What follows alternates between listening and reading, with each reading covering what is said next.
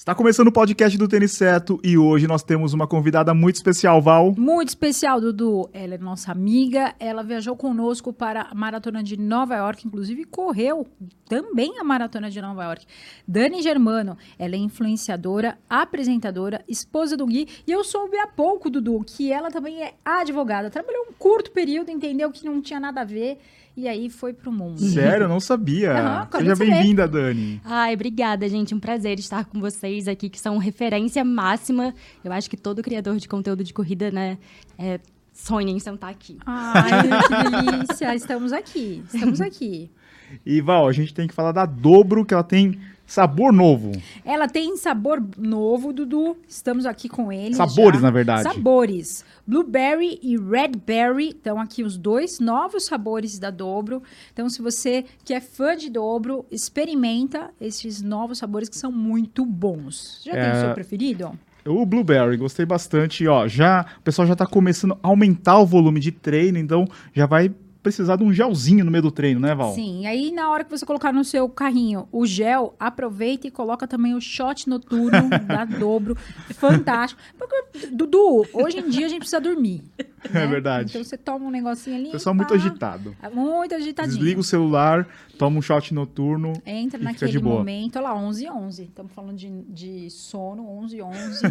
tudo conectado. É isso aí, pessoal. Acesse aí têniscerto.com/barra dobro e usa o nosso cupom tênis certo para você ganhar um desconto extra. Muito bom. Dani, vamos começar lá do começo, uma breve lembrança aí de como que você começou no esporte e principalmente como que a corrida entrou na sua vida.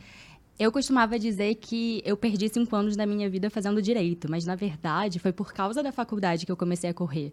Então muita coisa valeu a pena nesse período. Eu estava estagiando na Defensoria Pública, era voluntária, numa área muito tensa, era numa área de fazenda pública, a gente cuidava de processos de medicamento, então era senhorzinho ajuizando ação para pedir acesso ao medicamento específico para tratar uma doença que às vezes era muito grave na maioria das vezes. E normalmente eu tinha que falar não. Eu era a pessoa que falava assim: olha, a gente vai ter que entrar com recurso porque seu pedido foi indeferido. E isso fazia com que eu fosse para casa sofrendo, angustiada. Só que ainda bem eu tive a oportunidade de fazer esporte a vida inteira. Então eu chegava em casa triste, mas eu sabia que se eu voltasse a me movimentar, alguma coisa ia melhorar. E aí eu pensei, o que, que eu posso fazer nessa minha rotina corrida de ir para a faculdade, começar a ter aula às sete da manhã, depois ir para o estágio? Vou começar a correr. Na época eu já morava perto da lagoa, e aí eu chegava em casa, trocava de roupa e ia correr de noite, assim. Comecei a correr à noite sozinha na lagoa. E, cara, foi assim, tipo, eu comecei a correr, aí corria 3 quilômetros. Eu lembro muito dos treinos de 3 quilômetros, porque eram os que eu tentava fazer mais forte. E aí eu sempre voltava para casa mais cansada do que os maiores treinos. E aí lembro também que foi por causa disso que, que eu decidi começar a tentar dar minha primeira volta na lagoa, meus primeiros 7,5 quilômetros. E aí foi isso, eu comecei a correr porque eu precisava de uma válvula de escape, de um respiro, e eu sabia que movimentar meu corpo ia fazer com que eu conseguisse isso. E como foi essa transição de carreira? Porque você estava no direito, e aí você foi para a criação de conteúdo direto, como foi? Então, eu estava fazendo, eu estava no final da faculdade, na verdade, só que aí eu já namorava o Gui. Uhum. E aí em muitos trabalhos que o Gui fazia, eu ia meio de assistente assim. E o Gui é fotógrafo, né? Você já uhum. falou isso? Não, acho que acho a gente não, não, tinha falado acho isso. Que não falamos que o, o Gui, é, é fotógrafo. E aí eu ia meio que de assistente e tal. Eu comecei a gostar disso. E na época eu tinha um blog de moda e o Gui super me ajudava. Então ele me ajudava a fazer foto e tal. E aí, por causa da minha paixão pela corrida, eu comecei a falar muito de corrida num blog de moda, o que não fazia menor sentido. Até que um belo dia eu acordei e falei, cara, esse blog de moda já não tem mais nada a ver com o que eu tô postando. Vou criar um blog sobre corrida. E aí também foi na época que eu decidi correr minha primeira meia maratona. Uhum. Sempre fui apaixonada pelo Rio e eu acho que isso de correr com a lagoa fazia com que eu me sentisse muito conectada com a cidade. Uhum. Então eu me sentia parte daquilo tudo, sabe? E Sim. até hoje é assim, eu acho que eu curto muito correr porque eu moro no Rio. E vira e mexe, eu tô Faz correndo. E aí eu tô correndo, sei lá, aquele amanhecer lindo e os dois irmãos no fundo. Eu fico, uau, olha onde eu moro. Olha aqui, eu tô nisso, sabe? Eu tô nessa paisagem. E aí eu decidi criar, mudar o blog inteiro. E aí virou o blog 021, porque era um lugar para eu falar sobre o Rio, mas também para mostrar meu processo do zero aos 21 quilômetros. Então, tipo, eu fiz esse gancho. E aí, nisso, eu e o Gui, a gente percebeu que a gente precisava começar a gravar vídeo porque não era só foto mais. A gente já estava naquela mudança da internet que era preciso a gente produzir vídeo também. Então a gente começou a gravar, mas quem ia editar? Uhum. E aí eu ficava batendo a cabeça porque eu tinha ideia, mas eu não sabia, não dominava o programa. Então eu comecei a tentar aprender assistindo vídeo no YouTube, a edição de vídeo e tal, não sei o quê. E aí o Gui me presenteou com um curso profissionalizante de edição de vídeo. Eu fiz esse curso, era tipo três meses de aula todos os dias, por horário integral, assim. E aí eu saí de lá quando estava bem no finalzinho do curso, eu falei, cara, eu vou mudar meu perfil no vagas.com. Não conheço ninguém que arrumou emprego nesse site, mas eu vou conseguir. Tirei tudo de direito, deixei algumas coisas que ainda faziam sentido ali para essa área de audiovisual. Botei o curso lá. No meu último dia de curso, nesse no meu, no meu último dia de aula nesse curso, eu também comecei no meu primeiro emprego como editora de vídeo. Então, na verdade, foi essa vibe de criar conteúdo que foi me levando para mudar de carreira. E aí eu comecei a trabalhar como, edi como editora de vídeo e eu lembro que eu olhava para um amigo meu que é tipo um dos meus melhores amigos da vida. Inclusive ele foi ver a minha chegada na maratona de Nova York. Eu olhava pro lado dele e falava assim: "Luiz, a gente é pago para fazer isso?" Uhum. Porque tipo no direito era só problema o tempo inteiro. E aí foi assim, eu migrei primeiro para a edição de vídeo, que até hoje eu trabalho um pouco com isso. E aí, só que assim, inevitavelmente uma coisa já estava ligada para a outra, porque eu comecei a editar vídeo para editar meus próprios vídeos como criadora de conteúdo. Uhum. Então isso continua sendo, sabe, linkado, casado. É, quando a gente acessa o seu perfil, acessa o seu conteúdo, dá para perceber nitidamente que você tem uma formação e que você tem um conceito muito muito amplo de moda, por, por entender das cores, entender de, de, estética, design, e da edição, como aquilo fica é, fino, né? Então, é, é, é eu, eu, olho o seu perfil, eu consigo olhar um perfil profissional, uhum. muito bem feito, assim, né? uhum. né? Você vê que não foi assim, ah, tirei uma selfie, é tudo muito pensado. Isso... Agora que eu tô conseguindo postar selfie. É, então... Eu... Porque isso virou um problema, eu só queria postar conteúdo perfeito. Sim. E aí selfie para mim não era sabe? É. Tipo, não era perfeito. Eu ainda acho mesmo, você olha e fala... Não, mas é, tem momentos, né? Uhum. Tem momentos, é que, é que é, eu acho que tem tudo que é muito encaixadinho, às vezes. É momento, né, é, Dani? Não você não fica com uma pressão, às vezes, assim, de da cabeça muito cheia de querer fazer sempre perfeitinho? É horrível, porque eu me eu tipo achava que eu acho, na verdade, que isso me limita, me limitava muito mais antes, mas eu tenho tentado tipo largar um pouco isso, sabe? Afinal de contas, a gente sabe que tipo a gente tem que postar conteúdo o tempo inteiro. Sim. E se a gente ficar buscando a perfeição, que na verdade eu acho que perfeição, assim, nem existe, na verdade, mas se eu quiser é, postar só o conteúdo que de fato eu acho lindo esteticamente, que eu pense, uau, eu criei isso, cara, ferrou. Não tem como, porque não tem braço, não tem criatividade que sustente isso, sabe? Então é meio duro, assim. Foi uma parte, foi um processo quando eu percebi, tipo, cara, eu preciso de mais, preciso de mais. Então vou começar a precisar abrir mão e postar um take. Tipo, eu não postava um take normalmente. Eu fazia, tipo, todo um vídeo com uma estética bonita. E aí, tipo, achava que tinha um programa na TV, né? E não um perfil no Instagram. Eu, às vezes, vejo uns vídeos da Dani que eu falo, falo, cara, isso aqui tomou pra dela umas, uns cinco dias. É, é. E é bem assim, né? Um minuto. Mas eu falo, isso aqui ficou muito bem feito. Tá muito bonito. É, é isso. Mas é, é um trabalho árduo que quase ninguém vê, né? É. Tipo, a gente consegue entender porque a gente trabalha com isso. Mas a galera que consome o conteúdo, às vezes, tipo, por favor, gente, me deem like quando um vocês verem coisas. Deu é. muito trabalho. Sabe que a gente segue um canal chama Num Pulo. Ai, é lindo. É lindo. É lindo. Eles já vieram aqui. Eles já vieram aqui, a gente conseguiu gravar com eles. Somos fãs. E todo o vídeo deles, é eu vejo, eu falo, meu Deus, Quero foi ir para esse voltou. lugar. Foi, não, além de ser lindo, eu começo a perceber assim, foi e voltou, é. foi e voltou, foi e voltou. E quando eles começaram? Jogou o drone no ar, é. agora foi de novo, voltou porque a luz mudou. Você começa a perceber que no, em uma imagem... O trabalho que tem ali. É muito trabalho. É. Existe uma, uma, algumas horas ali em que for, foram feitos e virou, sei lá, 20 segundos, 30 segundos, né? Porque tem muita mas é legal, né, para você olhar e falar, caramba, como é muito bem feito. É. Né? Quando eles começaram que era ela pulando e mudava o lugar, você lembra disso? Uhum. Sim, tipo assim, adorava. Assim, um vídeo de 10 segundos, tinham 10 cidades e ela diferentes. Trocava o vestido. E ela, ela trocava, trocava o vestido. vestido. E ficava perfeito, Ficava assim, perfeito. Porque eh, até você fala, não, mas você encaixa. Não, não, tem que ter uma...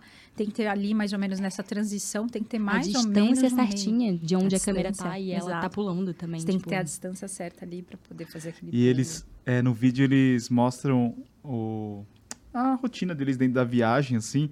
E é tão legal que a gente quer ser amigo. Parece que você quer ser amigo deles, assim. Não, eu queria estar na mesa ali com Mas eles, sabe uma né? coisa? Eu era amiga da Val antes de ser. Eu era sua amiga antes de é ser verdade, também. é verdade. Porque a gente consome tanto conteúdo que Uhum. é isso. E uma vez eu paguei até um mico disso, porque encontrei uma moça que eu super seguia e que eu me achava super amiga dela. Encontrei ela no shopping escolhendo a almofada e eu sabia que ela estava escolhendo a almofada para um sofá específico que ela tinha mostrado há poucos dias nos Ah, stories. já é stalker, hein? Não, Já é super. E pior que eu cheguei do lado dela e falei assim: essa almofada vai combinar com o seu sofá. E ela fez. Ai, meu Deus! Aí depois eu percebi, opa, eu só me acho amiga, ela não sabe nem quem eu sou. Mas eu acho que rola isso, na internet aproxima muito. Eu acho maravilhoso. Só eu também que gosto. Eu já fiz isso, né? Meio mico, assim. É. É, eu acho que quando, às vezes, o que acontece das pessoas chegarem e falarem coisas assim, não, porque a gente se encontrou em não sei aonde, aí a gente se viu no não sei o quê, e eu falo assim, meu Deus, eu não É que consigo. é muita gente. É muita né? gente. Aí, mas eu, é, aí você conversa, você quer conversar, né? E principalmente a pessoa quer falar, ela quer falar da- do que É tá gostoso ela. sentir isso, não é? É, é gostoso. Porque a gente sente. Assim, eu acho muito louco pensar que tem pessoas que se inspiram em mim. É. Só que quando isso rola, a gente sente a energia gostosa que é isso, né? Eu acho emocionante. Eu assim. também. Eu falo, nossa, que legal. A pessoa me escutou. É. Ela escutou, ela tá. Ela, ela tá. Ela tá. Ela, ela entendeu, sabe? Uhum. A mensagem. É legal isso. É, isso É, é, o que todo influenciador quer, né? É. Que a mensagem seja recebida. Val, por falar em influenciador, é, eu, a gente já está há bastante tempo na, fazendo, produzindo conteúdo e tal. Eu e a Dani, a gente tem um amigo em comum, amigos, que é o, o Vitor e a Úrsula. Uhum. Que eles são muito Ai, das antigas, né? E hoje eles moram em Portugal. E o, o, o Vitor, eu conversava quase todo dia, assim, com ele, porque a ele já começava a fazer um formato, assim, tipo, de, de blog, né? Que, que a gente... é, a gente trabalha com afiliados, tal, de Uhum. publicidade e tal, e a gente, faz, a gente ficava trocando ideias, assim. Então, é, no começo do Tênis Certo, a gente foi aprendendo junto, né? Como que a gente poderia monetizar o nosso conteúdo. Então, foi bem legal. E ele sempre falou da Dani. Falou assim, nossa, a Dani é muito bacana Gente, eu tal. morro de saudade deles. Vocês não estão entendendo. Você falou agora e eu tô assim, ai, tô com saudade. Portugal é tão longe assim. É. É. É. Cara, porque eles, eles foram percursores em fazer calendário de provas também. né? Exato. Lembra disso? Aham. Eu consegui acompanhar todas as provas que tinham no Brasil pelo, pelo blog deles, que na verdade virou um site, né, no final das contas, assim. E esses dias eu conversei com ele, eu falo, nossa, eu sinto tanta saudade do seu calendário de provas, agora eu não sei que prova que vai ter aqui, sei lá, em novembro. E você já ia saber me dar essa resposta. Nossa, muita saudade. E eu acho que é isso, assim, é muito bacana quando a gente consegue um empurrar o outro, né? Tipo, cara, vamos fazer isso aqui junto, vamos aprender isso aqui junto. E aí vai todo mundo crescendo, assim. Apesar deles terem escolhido trocar o melhor país do mundo por Portugal. Não, eu acho que eh, tanto eles quanto você, acho que desde o começo, assim, já tinha esse refino, assim, no, no conteúdo, de fazer umas fotos legais, de irem É. em lugares legais, porque vocês têm a vantagem de morar no Rio, né? É, é. Sim. É, é- morar no Rio é outra coisa. É outro, é outro esquema, é outro. A gente tem esse pequeno diferencial ao Difícil tirar uma foto bonita em São Paulo dá. que não tenha na gente ou carro. na esteira. Fazer um do- vídeo da na rua em São Paulo, escura. né? Não dá, não. Tem fio pra todo lado, tem cinza, né? Por falar nisso, você acha que é, você teve um, no último ano indo e voltando para São Paulo, assim, direto, você acha que tem uma diferença é, produzir conteúdo e morar em São Paulo e estar na próximo das marcas? Ou é uma dificuldade, assim? Porque a gente vê muita gente falar assim, ah, eu quero ser influenciador, mas eu moro no Nordeste, no Norte, no Sul tal, e as marcas só dão bola para quem mora em São Paulo. Cara, eu sinto diferença nisso morando no Rio, que é muito perto daqui, né?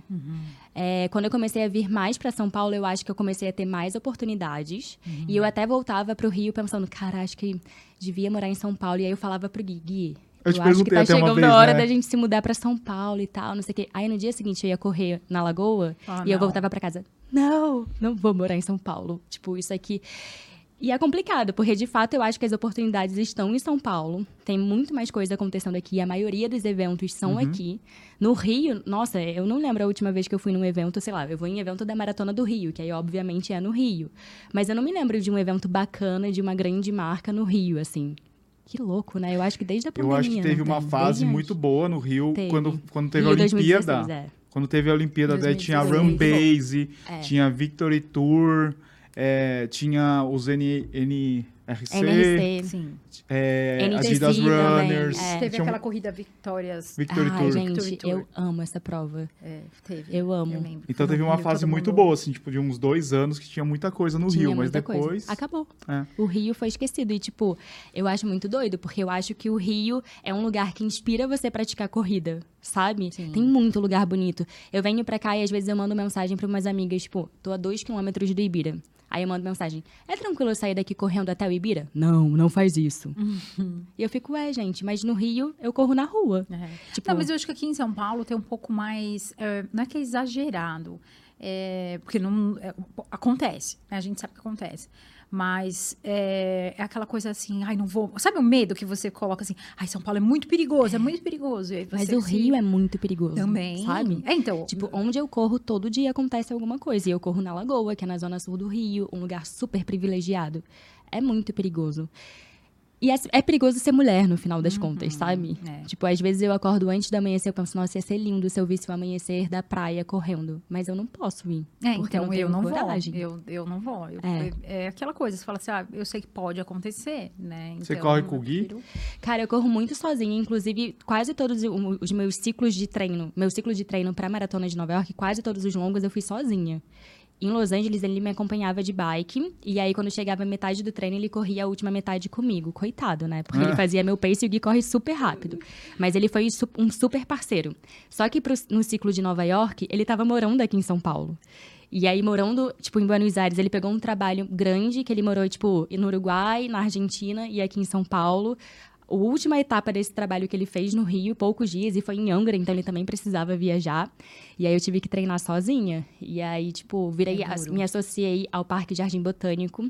Então lá abri, tipo, a- quem é sócio consegue correr de 6 às 9 da manhã dentro do parque, que é assim, quando a gente tem que fazer um, um longão, é muito pequeno. Mas eu cheguei a correr, tipo, 25 quilômetros lá, de- lá dentro, porque eu conseguia correr cedo, num lugar que é 100% seguro. Em nenhum momento eu tive medo de correr ali, porque é um parque né, privado, tem segurança ali.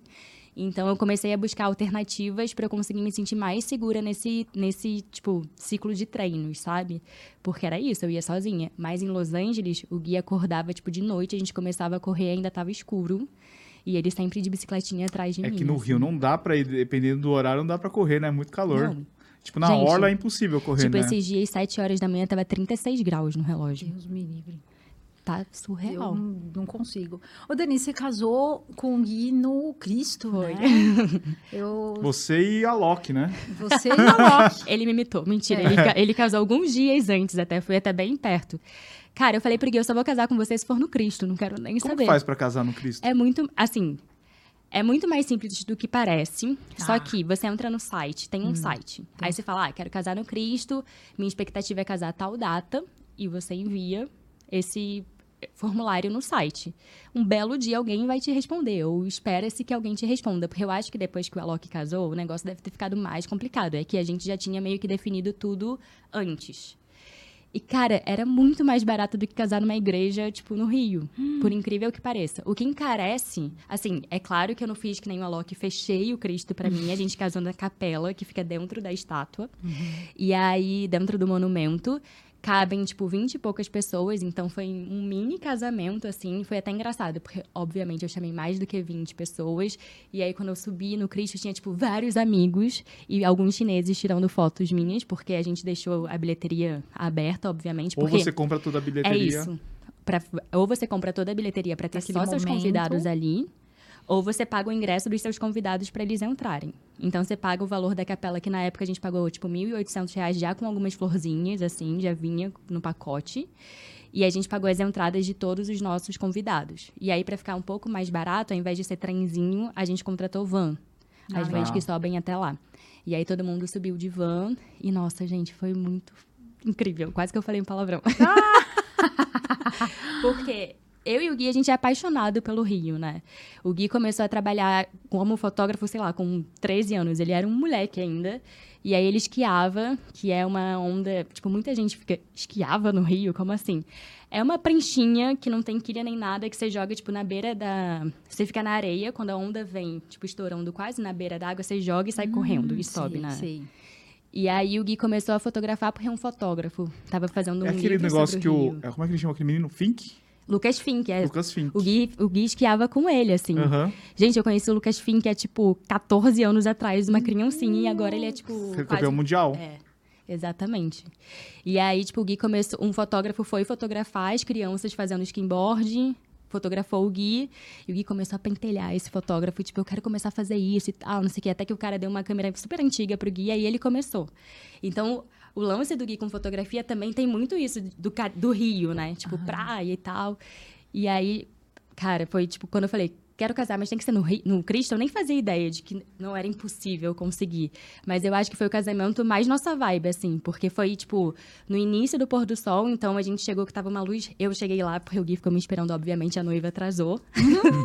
Clássico. Quando eu cheguei lá, tava, tipo, quase pôr do sol. Quando a gente terminou o casamento, tava o finalzinho do pôr do sol e a gente conseguiu ver o anoitecer de, lá- de lá também. Então foi muito especial. Amei casar no Cristo e queria casar de novo. Agora no Pão de Açúcar. Ai, cada lugar, cada lugar. Não, aí, mas aí tem que fechar, hein? É. Chamar todo mundo, seus E seguidores. no Pão de Açúcar cabe mais gente, eu Cabe acho. mais gente, então. Exato, chamar todo mundo aí ia ser legal, hein? Ia.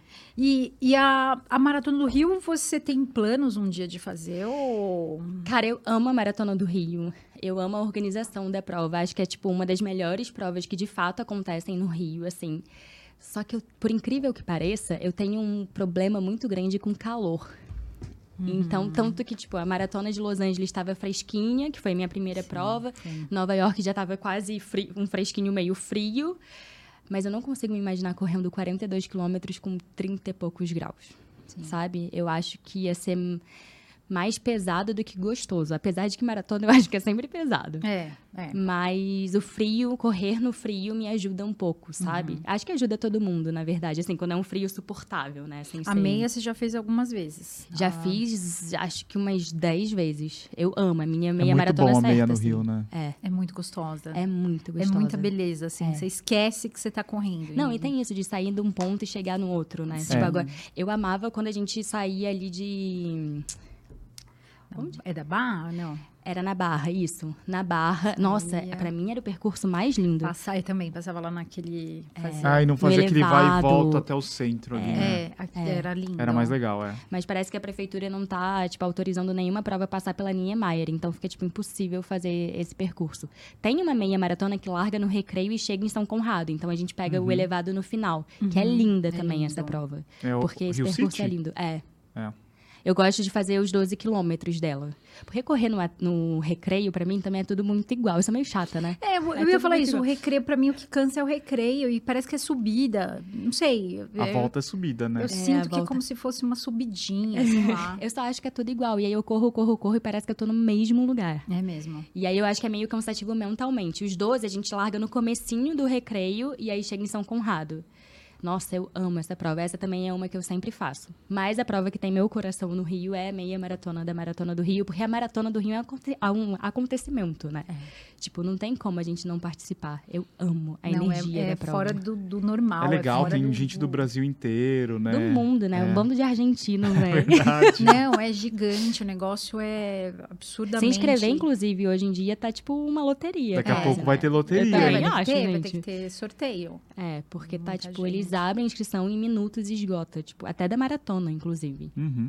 Ô, Dani, como foi para você participar? Você, eh, você, você entrou ah, junto com a ex, você- você participou do Lume Club. Como foi isso? Como foi esse processo para você? Cara, o Lume Club foi quase que um chute que eu precisava levar no bumbum e, tipo, vai. Sabe? É isso mesmo. Tipo, botar um megafone nas coisas que eu falo e que eu acredito. Cara, o Lume Club pra mim foi muito especial mesmo, assim. Acho que me transformou e potencializou o que eu tinha dentro de mim já, sabe? Porque, na verdade, eu sempre falei sobre leva- levarmos a corrida como válvula de escape, por- até porque eu comecei a correr por causa disso. E porque a corrida me ensinou muito sobre mim também. Principalmente pós-pandemia. Porque foi um momento que foi muito delicado pra mim. Eu realmente fiquei reclusa, tipo, o tempo inteiro. Eu descontei muito na comida. Eu consegui, no meio. Durante a pandemia, eu fui demitida e consegui entrar num trabalho que eu achava que era o trabalho dos meus sonhos. Que eu precisava muito trabalhar nessa empresa e tudo mais. E tudo que eu ganhei foram muitas crises de ansiedade. Então eu descontava todas as minhas emoções, felizes e tristes, na comida durante a pandemia. E aí, quando liberaram a gente começar a correr individualmente na rua e que ainda precisava usar máscara e tal, eu ia, mas era diferente, porque a máscara me incomodava, mas ao mesmo tempo eu tinha medo de tirar, enfim. Foi um processo de volta muito árduo, até chegar um momento de eu perceber que, tipo, cara, tem alguma coisa estranha com o meu corpo. Ele não é mais o mesmo. Eu não tô conseguindo evoluir nos treinos. Não, eu tô tendo constância, mas tá difícil. Tipo, eu subo um lance de escada, eu já fico muito cansada. E aí eu busquei médico, um médico e descobri que eu tava com síndrome metabólica após a pandemia. E aí, síndrome metabólica são várias disfunções no seu corpo. É tipo, colesterol muito alto, eu tava pré-diabética, obesidade grau 2, hipertensa. Minha hipertensão era muito alta. Principalmente quando eu fazia esforço. Eu cheguei a fazer um teste de esforço que eu precisei parar com, tipo, três minutos, porque eu podia ter um piripaque porque minha pressão aumentava muito Nossa, rápido. ainda bem que você foi, foi buscar ajuda. Cara, ainda bem. Tipo, eu sempre fico pensando assim, cara, que bom que eu consegui sentir que tinha alguma coisa de errada no meu corpo, É assim. porque às vezes as pessoas têm situações elas falam assim, ah, você tá preguiçosa. É. Isso é, é coisa da sua cabeça. E não escuta, né? Que bom que você Eu escutou. podia ter pensado, ah, a corrida não é mais pra mim. Também. Tá tão difícil. Enfim, aí eu dei a sorte de ter percebido que tinha algo bem errado. Comecei a fazer tratamento. A primeira coisa que meu médico me falou foi: você está proibida de correr. Eu passava pela lagoa de carro, aí eu via as pessoas correndo. E eu lembro direitinho de um cara que eu passei correndo. Ele tava assim, correndo e, tipo, curtindo muito a vibe da corrida, com a música no, no ouvido. E eu chorei vendo esse cara, porque eu tava tipo, eu queria estar assim, não, não quero mais não correr e tal. E era muito doido, porque eu precisava emagrecer sem poder fazer exercício. Nossa. Então, tipo, a alimentação teve que ficar 100% regrada. E eu ainda estava me curando desse processo de descontar a emoção, de ansiedade e tudo mais na comida.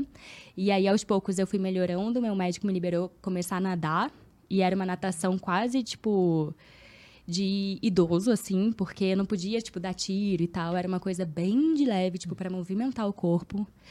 Eu acho até que ele preferia que eu fizesse, tipo, uma hidroginástica, mas meu médico, doutor Iago, não teve coragem de falar isso pra mim, porque eu estava desesperada, eu queria correr.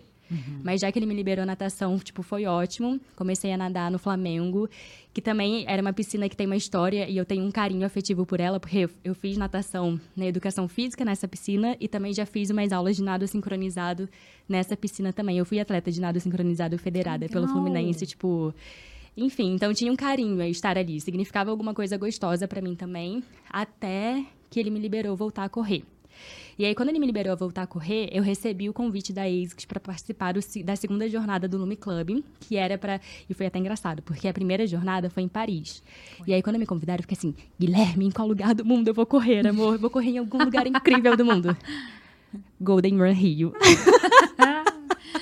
Mas tudo bem, né? Tava voltando. Isso que é gostar do Rio, né? Vocês, Não é? Viu? Você não não fala é. que você ama o Você pro Rio. universo. O universo falou, peraí que eu vou colocar no Rio. No do lugar que Rio. você mais No gosta. lugar que você acha mais lindo do mundo. E aí eu fiz meus, meus melhores 10 quilômetros da época. E foi incrível. Aprendi muito com a Vanessa Protásio, que estava nessa jornada também. Ela me puxou na A prova. gente gravou, não foi? Nessa prova, a gente gravou Foi, com ela, né? foi. Cara, Gravamos, é, gravaram mesmo, Uhum. eu lembro desse vídeo. Ela é maravilhosa, ela me incentivou muito nesse processo de volta. E ela falava assim: Dani, tá sendo muito importante pra mim correr com você, porque eu tô voltando de lesão. Sem você eu não ia correr nesse ritmo. Eu ia correr mais forte, e é verdade, porque ela corre muito rápido. Tipo, surreal, foi incrível. E aí terminou a jornada na prova, no dia da prova, e eu tava, tipo, deprimida já. Ai, gente, como que eu vou sobreviver sem essas mulheres me impulsionando, sabe? Parecia que botaram a gente numa panela com água quente e a gente tava assim, yeah! a gente é muito forte, sabe? Potentes e tal. E aí veio o convite de virar embaixadora da marca. E um tempinho depois, o convite para correr a maratona de Los Angeles como capitã da terceira jornada do Uau. Lume Club, que foi uma responsa, assim, né? Eu fiquei, "Me- como que eu vou ser capitã se eu nunca nem corri 42 quilômetros? Mas, enfim, foi muito importante para mim, porque eu sonhava correr minha primeira maratona em 2020, que foi a primeira vez que eu me inscrevi na loteria de Nova York. Fui sorteada, mas aí o mundo falou para mim que não era a hora. E aí valeu a pena esperar, sabe? E eu cheguei à conclusão de que a vida é todo dia. A vida é o dia que eu fui sorteada na maratona de Nova York, que foi um dia muito emocionante para mim. E a vida também é o dia que eu decidi pedir o estorno da minha inscrição, porque eu não sabia se eu ia ter grana para ir para Nova York, sabe? Correr, sei lá que ano. Não sabia como que as coisas iam ficar. E todo dia importa tanto que eu corri a minha primeira maratona com um time de mulheres muito fortes, muito especiais, que me inspiraram muito também nesse processo. Foi muito especial para mim ter a Mari da Vega na chegada, porque, cara, nossa, a Mari me inspira muito, muito, muito, muito. A Ju Interim, que tava lá também, o Gui tava lá também. Então, tipo, foi muito especial para mim chegar com esse time lá me esperando. E, cara, correr maratona acho que mudou minha vida. E o Lume Club, por consequência, né, mudou minha vida também. Porque eles mostraram que tudo que eu acreditava e que tinha, tipo, pequenininho, uma chama acesa dentro de mim, é muito grande. E que eu posso ajudar outras mulheres a perceberem isso. Então, hoje, o meu propósito na corrida é inspirar mulheres a descobrirem a força que elas têm dentro da gente. Eu gosto de falar que, tipo, quando a gente ama nosso corpo, a gente tem, faz um movimento revolucionário. E é isso, sabe? Tipo, é uma revolução. E a corrida faz com que todo dia que eu vá treinar, eu sinta essa revolução dentro de mim, que faz com que eu consiga atingir meus objetivos fora da corrida, sabe? Depois que eu corri 42 quilômetros, eu pensei, cara, eu sou capaz de qualquer coisa que eu sonhar. E eu quero muito que as mulheres sintam isso também, sabe? Nossa, É palmas. é isso. É isso. Temos um corte, Dudu. E, e daí, de- desse, desse momento, nesse, no meio desse processo aí, você saiu do seu emprego, né, que você tava, e daí Saí. você começou a se dedicar 100% Cara, à produção de canal, Eu do- de comecei conteúdo. a me dedicar 100%. É, enquanto eu estava como embaixadora da ASICS, eu ainda trabalhava como edi- com edição de vídeo, porque eu até prestava serviço, tipo, eu era frila da Netflix, então eu não conseguia falar não, sabe? Tipo, era uma parada que eu queria faz um muito freela editar. da Netflix. Oi? O que, que faz um freela da Netflix? Cara, por exemplo, vai ter um evento de lançamento de tudo que eles vão lançar em 2024. E aí eu edito os vídeos de. Pego, sei lá, uma série nova Tipo um que eles vão teaser. editar. Tipo um teaser, mas às vezes muito com BTS, que é tipo imagem de bastidor. Tá. Sabe? Pra, tipo, eles mostrarem o que, que eles vão lançar, com entrevista dos, dos atores, das atrizes. Então acaba que eu fico sabendo antes. Às- Às vezes eu tenho até que assistir antes as séries pra eu saber, ah, esse daqui cabe um corte, então vamos, tipo, publicar, vamos juntar nesse vídeo e tal. Você ia gostar desse emprego, né, amar, Assistir as séries amar antes. as séries Antes de todo mundo. de todo mundo. Eu ia amar, adoro. Adoro. Pois é, e aí, tipo, eu tava numa fase muito boa como editora de vídeo, sabe? Foi até meio difícil pra mim. Aí, quando eu ainda continuei sendo, né, embaixadora da ASICS, ainda fazia muito trabalho como editora. E aí, depois eu recebi, fiz um processo seletivo para começar a apresentar um canal de corrida, Corrida na Veia. E aí, quando eu saí, decidi que ia sair, precisava sair da ASICS, porque não podia ter exclusividade, porque a gente tinha que testar todos os tênis de todas as marcas, decidi me arriscar nisso, por quê? Lá atrás, quando eu trabalhava na minha primeira empresa, na primeira empresa, empresa que eu trabalhei como editora de vídeo, eu tive um chefe maravilhoso de uma outra área que falou assim: Dani, a gente está precisando de pessoas para fazer cobertura do Rock in Rio. Na época, a Webidia tinha um site que falava de música e eu quero você. Vou te pedir emprestada para seu chefe e é isso. Aí eu falei: Tem certeza, Duda? Ele: Tenho, vamos, vamos, vai ser legal. E aí eu lembro da primeira vez que eu entrei num Rock in Rio com o microfone na mão, com a lapelinha assim. E, cara, aquilo foi tão mágico. Eu fiquei, gente, eu tenho que trabalhar como apresentadora em algum momento da minha Você vida. fala muito bem, Sim. né? Você se e aí eu fiquei bem. com isso dentro de mim também. Tipo, quero trabalhar como apresentadora e tal, não sei o quê. Cara, e aí quando surgiu, tipo, Dani, você foi aprovada no processo seletivo do Corrida, que é, tipo, juntar a vontade de ser apresentadora com corrida. Cara, tipo, sou eu nessa vaga. E aí eu, eu, infelizmente, tive que sair da ASICS, mas é uma marca que eu sou muito grata. Inclusive, amo os tênis da ASICS mesmo. Tipo, as Nova Blast pessoas lá 4 são muito já Todas, é são muito Pois legais. é, é sim. todo mundo muito querida. Eu, eu me senti muito acolhida ali, sabe? Uhum. E, assim, eu falo de, de temas que são muito específicos e que nem todo mundo tá preparado para me ouvir falar. E ali eu senti que eu tinha espaço para ser eu mesma, Uhum. sabe?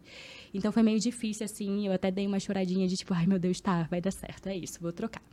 E troquei muito por conta disso, assim, da minha, de ser é, sincera com os meus sentimentos de tipo, putz, eu, eu sonho com isso há anos, sabe? Tipo, desde aquele Rock in Rio, que, sabe, tudo era mato ainda naquele Rock in Rio, só perrengue. Mas, cara, eu fui muito feliz ali, então queria continuar e ter essa oportunidade de trabalhar de, tipo, como apresentadora mesmo, porque ali eu tava só, né, cobrindo um espaço, assim. Aí, depois disso, quando eu entrei no Corrida, eu parei, dei uma boa acalmada, nesse lance de editar vídeos, até os meus, às vezes, eu contrato uma amiga maravilhosa para editar meus vídeos, porque, enfim, tem que saber o que, é que eu tô focando, porque não dá para fazer tudo, né? Isso também foi uma coisa que eu aprendi, tipo, aos trancos e barrancos, que eu tenho que demandar as coisas também. Mas Sim. aí é isso. Hoje em dia, meu principal trabalho, assim, é criadora de conteúdo.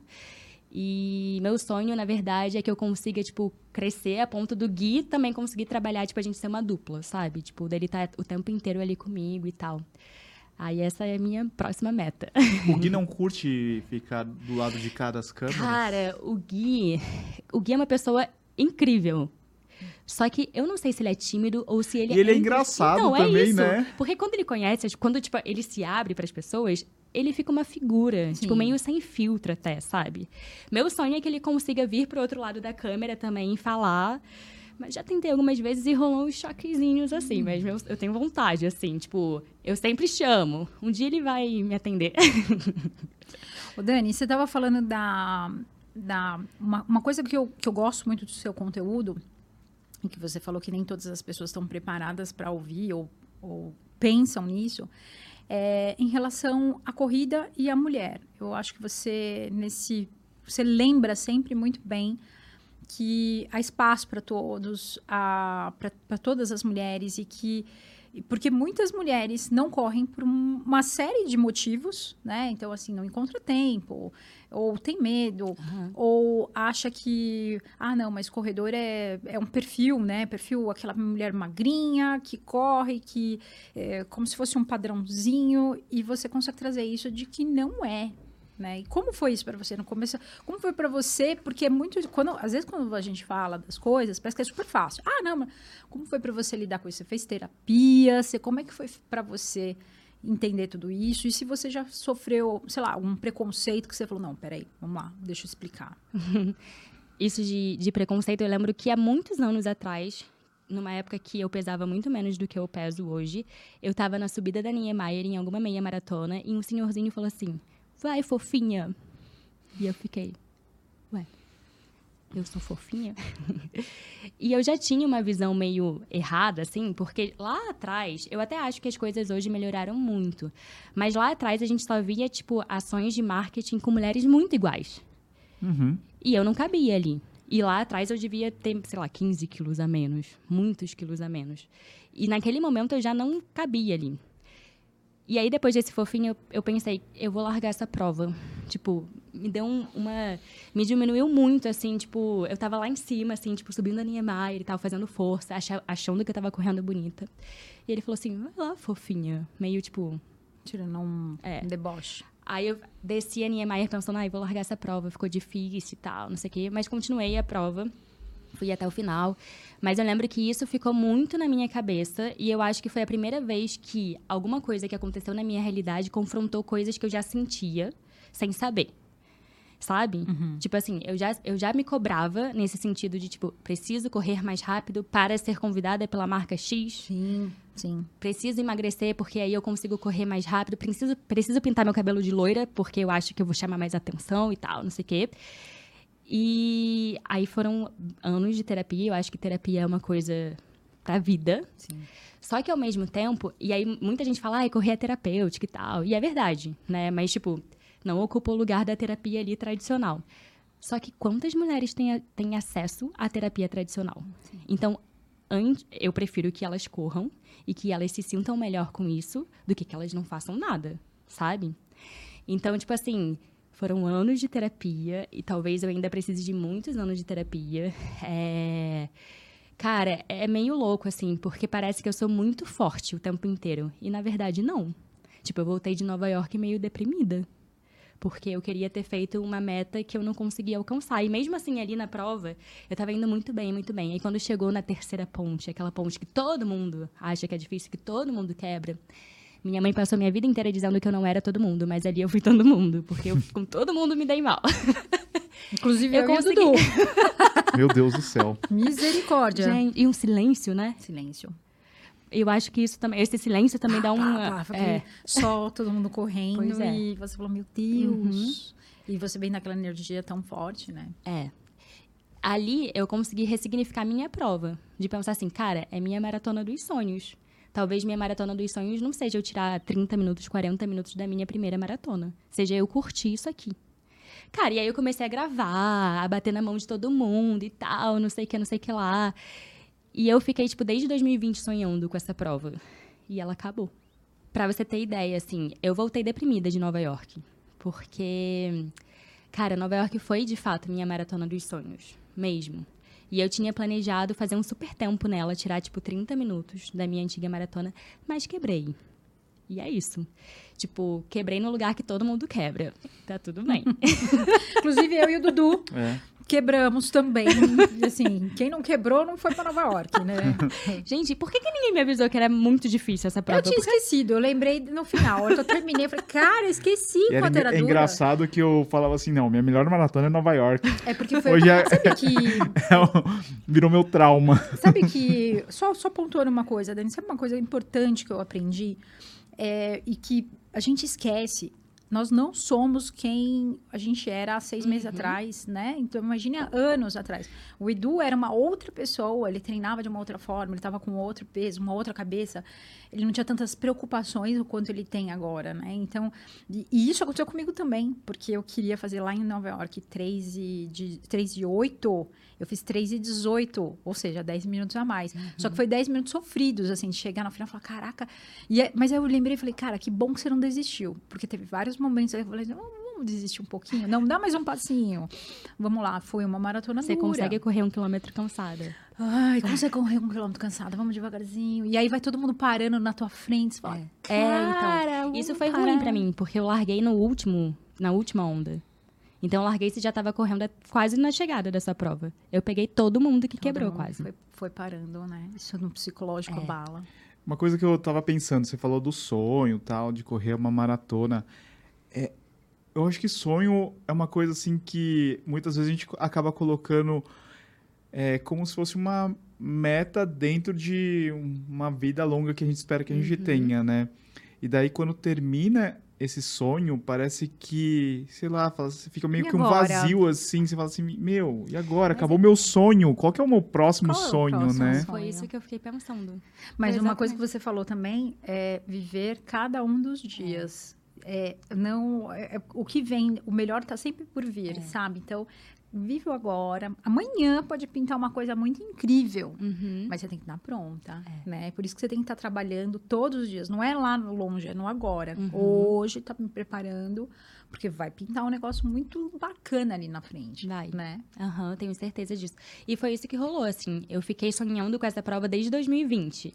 Aí, em 2023, eu fui sorteada de novo, né? Tem esse adendo, porque... Vocês conhecem alguém que Eu foi? Eu devia ter jogado na Mega da virada, mas eu- Eu que, que eu Aí fiz? de repente você gastou, hein? Você gastou gastei. as suas sortes. Todas. Eu acho que nem nas próximas majors eu vou ser sorteada, entendeu? Não, não pensa assim, bate na madeira. Mas eu voltei meio que pensando nisso. Foi tão intenso. Foi. E a prova me desafiou. De tipo assim, cara, muda aí a cabeça porque você não vai conseguir entregar o que você tinha planejado de fazer. Curte a prova. Sim. Curte do jeito que você acha que você tem que curtir, sabe? Tipo, vive essa prova. Esse dia importa muito. Você sonhou muito pra- pra estar aqui. E no final das contas eu achei maravilhoso, porque a prova durou mais do que eu esperava. E por mim podia ter durado 10 horas. Porque se eu soubesse que tinha. Cara, inclusive, a maratona de Nova York é muito maravilhosa, porque tem um projeto que fica esperando os últimos concluintes pra comemorar a chegada deles. Tipo assim, tarde da noite, porque lá escurece nessa época também muito cedo. Cara, eu queria ter ficado lá até o último chegar, sabe? Pra viver mais ainda essa prova. E depois da maratona, eu tive uma viagem incrível, que foi, tipo, uma das melhores viagens que eu fiz, assim, com amigos, com guia, enfim. Quando eu voltei, eu fiquei, sabe, o grilinho? Cri, cri. Depressão pós-maratona. Nossa, essa me pegou muito na maratona de Nova York depois. E foi engraçado que quando a Dani sentou aqui, até falei, não, vamos falar isso durante o podcast. Ela falou assim, qual que é a próxima maratona? Eu falei, não, não tem próxima maratona, né? É, É uma coisa assim que é, o corredor parece que ele tem que colocar, principalmente os maratonistas, né? Tem que colocar uma maratona dentro do calendário. E nunca pode dar um passo para trás novamente e falar assim, não, quero correr uma meia maratona, quero correr 10K. E eu não sei se vocês têm esse mesmo sentimento dentro da corrida, dentro da nossa bolha, assim, de Instagram, de YouTube, que parece que aqueles que correm distâncias maiores são melhores do que os que correm distâncias menores. E eu, eu às vezes a gente é, recebo umas mensagens assim: ah, não, é que eu só corro 10, eu só corro Só. 21. Eu não corro como você. Não, tire-se só. Tire-se Eu não só. corro como Sabe? você. Todos nós somos corredores. Não Uhum. importa se você corre 3K, 10K, maratona, ultramaratona, Ironman. Não importa, né? Mas sabe o que, que eu falei pro Edu? Ele, ontem mesmo, ontem, sei lá, ele virou e falou assim: Não, porque eu vou fazer a meia. Eu falei: opa, o que, que eu aconteceu? falei 15K. É, 15K. Ele, ele escreveu, ele escreveu as metas dele. Ah, Eu pedi pra ele fazer isso e ele Eu nunca tinha fez. feito isso na Primeira vida. vez ele Uhum. fez. Ele escreveu as metas dele, do que ele quer na corrida, do que ele quer no trabalho, do que ele quer na vida pessoal. Ele, pela primeira vez, eu que amo isso, ele nunca tinha feito, ele fez. Eu falei, vai lá nas suas metas, olha o que foi que você. Objetivo, o que, que você colocou? Curtir a corrida. Não é 15K, não é 21, não é 42, é curtir a corrida. E se a distância para você é algo que não te faz curtir, não é o teu lugar ali. É, é outra coisa. Que é diferente para mim. Eu curto isso, mas eu não posso te puxar para isso. Porque se você olha para essa, essa situação de só a maratona é um negócio legal, não te dá, não tá te dando prazer, entendeu? Então, assim, sempre olha qual é o teu objetivo. E quando a gente tá na rede social, a gente se perde muito, porque sem querer a gente entra no sonho do outro, É. no objetivo do outro.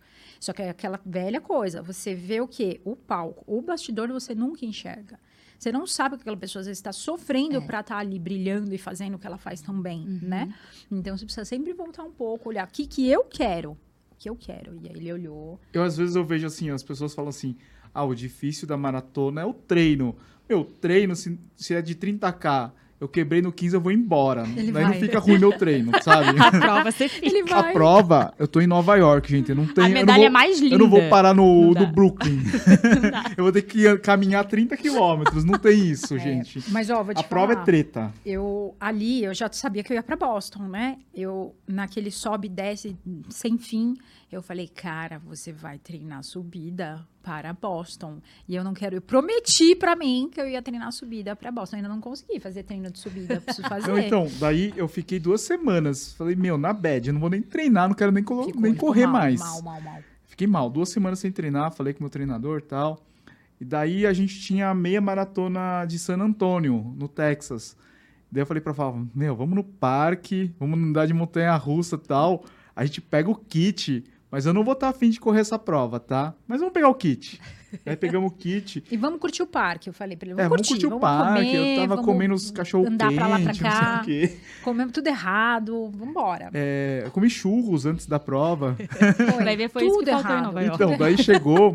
A, a- a gente não tinha desculpa pra não correr a prova porque o nosso Airbnb era tipo duas quadras da Ai, largada.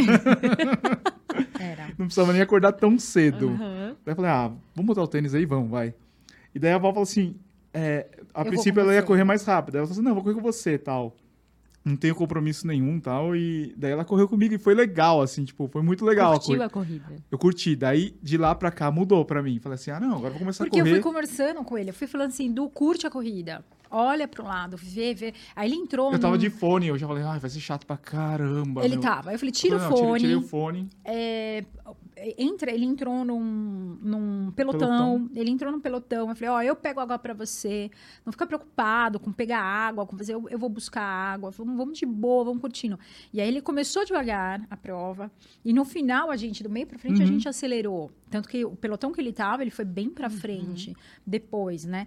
Então, assim, tem muito disso de você curtir a corrida, né? E Abrir cada um- os olhos. E cada um curte de um jeito, né? Cada um curtiu de um jeito. É, a Val É muito adora isso, isso. exatamente. Ela, adoro ela isso. adora a largada de prova porque ela Eu tô assim, "Chegou sempre meu dia." animada. Eu tô sempre feliz. Eu tô sempre contente. O Edu tá tenso. Ela fala, ai meu Deus o Edu do tá céu. tenso. Porque pra mim o treino é difícil. A prova não. A prova, o treino eu já entreguei. O treino eu sei que, cara, tá ali foi duro. Hoje vai ser fácil. É tipo celebrar, né? É celebrar, é curtir, é ver pessoas, é comemorar, a não ser quando é prova pra tempo. Ali não. Ali eu não, passou um carro, eu não vi, eu não, não consegui enxergar. Nossa, eu gosto de. Eu lembro que em Nova York, e aí eu já tinha, né, começado a curtir a prova. Eu lembro de uma hora que a gente vira assim e tem um prédio gigantesco, todo espelhado. Eu olhava para aquilo e falava assim: Meu Deus, eu tô vendo um filme da minha vida. Caraca, eu tô vivendo isso mesmo e tal, não sei o quê. E aí Foi. ali, tipo, eu comecei a realmente curtir a prova, porque aí mudou. Tipo, virou a chavinha e, isso. tipo, cara, você vai curtir a prova desse jeito agora. É. E, cara, e aí por isso até que eu falei isso, assim, eu acho que muita gente acha que eu sou forte o tempo inteiro, que eu me olho no espelho e eu me acho linda todos os dias, mas a verdade é que é um processo e eu acho que eu vou morrer nesse processo, sabe? Porque é isso, é Todas sobre... nós, Dani. Exatamente. Toda, essa semana teve aquela coisa do Big Brother, né? Do, do Rodriguinho falar da Yasmin pro Ney. Gente, pelo amor de Deus. Sabe quando você fala assim, pelo amor de Deus? Todas nós. É. A gente leva muito tempo para se encontrar, muito tempo. Né? Eu, por exemplo, só me encontrei agora. né? Aham. Que, que pena, meu Deus, que eu demorei para enxergar. E perceber que e, e tá conectado com a corrida. Porque é esse poder que você falou do corpo, é o poder do corpo, Uhum. da alma, É. de alguma coisa muito maior. Não é o, o físico, ele vai deteriorar. Não Uhum. tem jeito. E assim, que bom que ele vai deteriorar, porque significa que você tá vivendo. Vivendo, Porque senão exatamente. você vai morrer. Se se você não quiser envelhecer, tem jeito, morre. Morre. É isso. Então, assim, Uhum. eu quero viver. E entender isso é muito importante. A gente vem dessa cultura de que a mulher tem que ser jovem, é, corpo durinho e perfeita ali, a estática, e não existe Não é, isso, né? Então, mudar essa cultura. Só, só uma lembrança, você falou que da marca que, que só levava um perfil. Cara, eu lembro exatamente disso. Eu ia para essas para esses eventos, graças a Deus isso mudou, mas eram as mesmas meninas de 18, 19 iguais, assim, todas aquele corpo incrível, que você fala, caramba.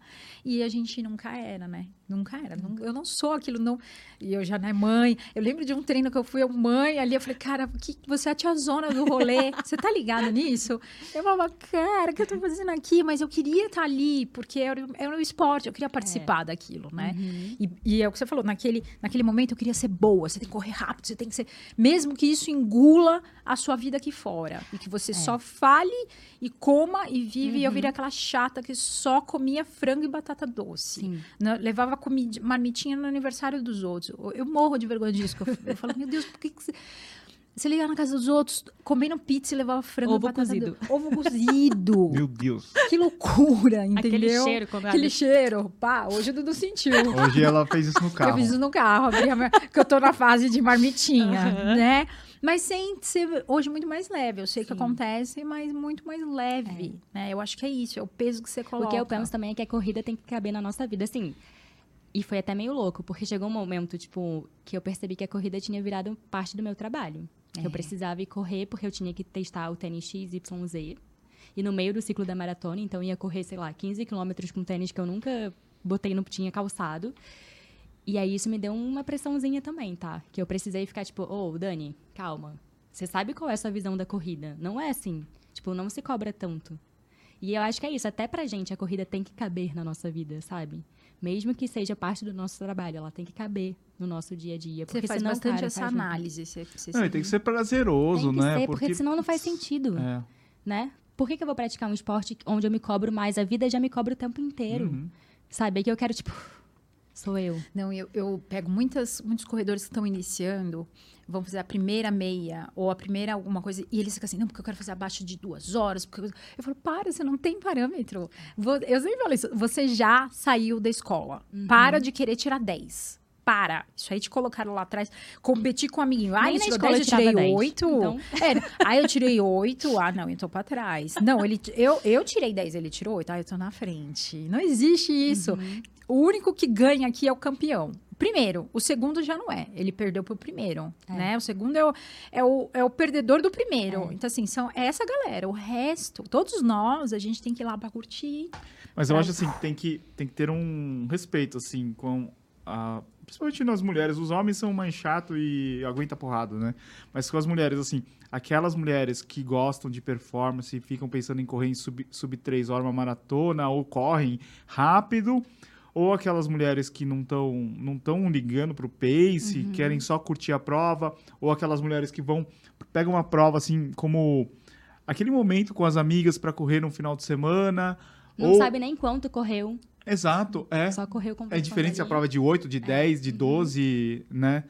É, e tem essas, essa- muita gente que não sabe nem o que é prova, que existe isso no domingo, É, né? isso. As Que pessoas só pagam corre pra no, correr na rua. isso, que só corre no final, no, durante a semana É. ali pra manter o condicionamento ou é, desestressar, é, o momento sem os filhos, Sim. né? Então acho que tem perfis diferentes, né? Sim. E quando a gente vai numa prova, quem é a maioria? É a galera da performance ou é a galera lá do fundão? É do fundão.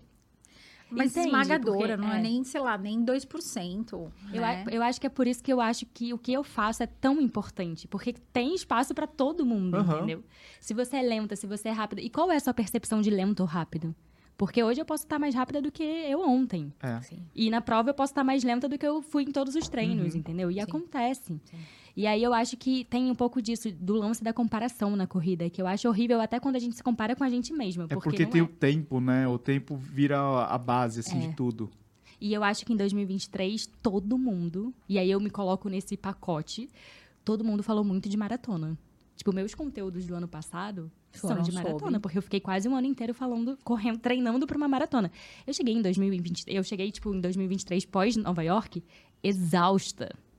Tipo, eu tava muito cansada. E quase ninguém, tipo, sabe que correr maratona exige tanto, assim, do corpo, né? Tipo, eles acham que é ali legal, você vai correr, você vai treinar, e aí a gente fala que treinar é difícil pra caramba. Na pro... Eu também acho que na prova é mais fácil, Dudu. Apesar de ter sido mais difícil ali em Nova York. Mas é que na prova eu acho que dá um.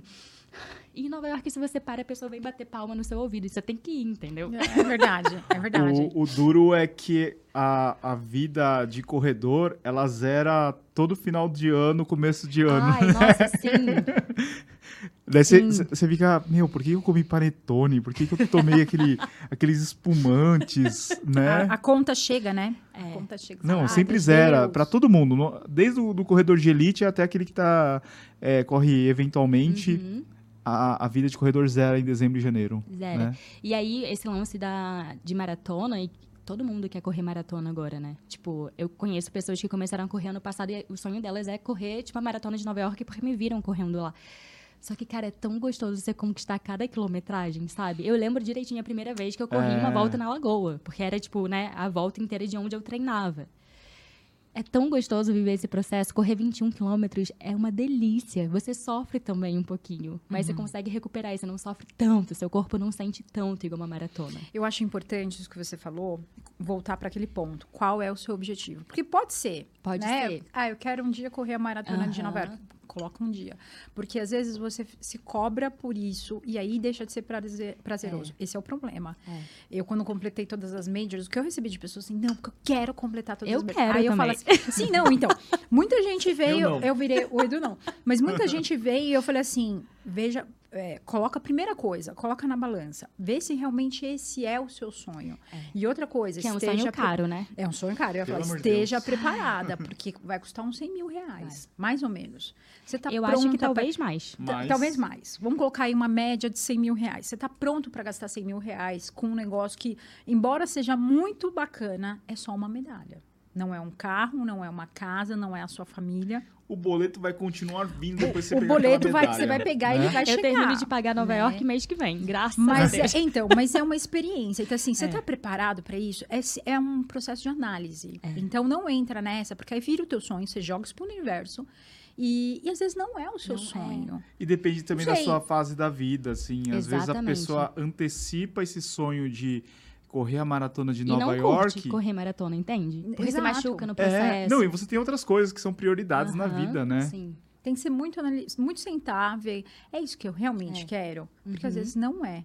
Às vezes pode ser qualquer outra coisa e tá tudo bem. É você analisar, ver e, e, repito, bota no papel. Escreve qual, o que, que é que eu quero, o que eu quero. Se Esquece internet, esquece, talvez fica até um pouquinho fora, se, se possível, fica uns cinco dias fora sem ficar olhando, porque realmente isso Como influencia ficar demais. sem internet? Não, vai- sem, sem rede social, fica um pouquinho longe para poder entender. É muito Seja barulho genuíno, ali. você, é. É muito barulho. Você entrar no. TikTok, então, Jesus amado, é, é Seu TikTok já te entrega só vídeo de corrida? Porque o meu aprendeu. O meu aprendeu também. O meu acabou de aprender. Eu, eu evito ainda um pouco, eu não consigo muita coisa. É, Ainda mais eu coisa. tenho É.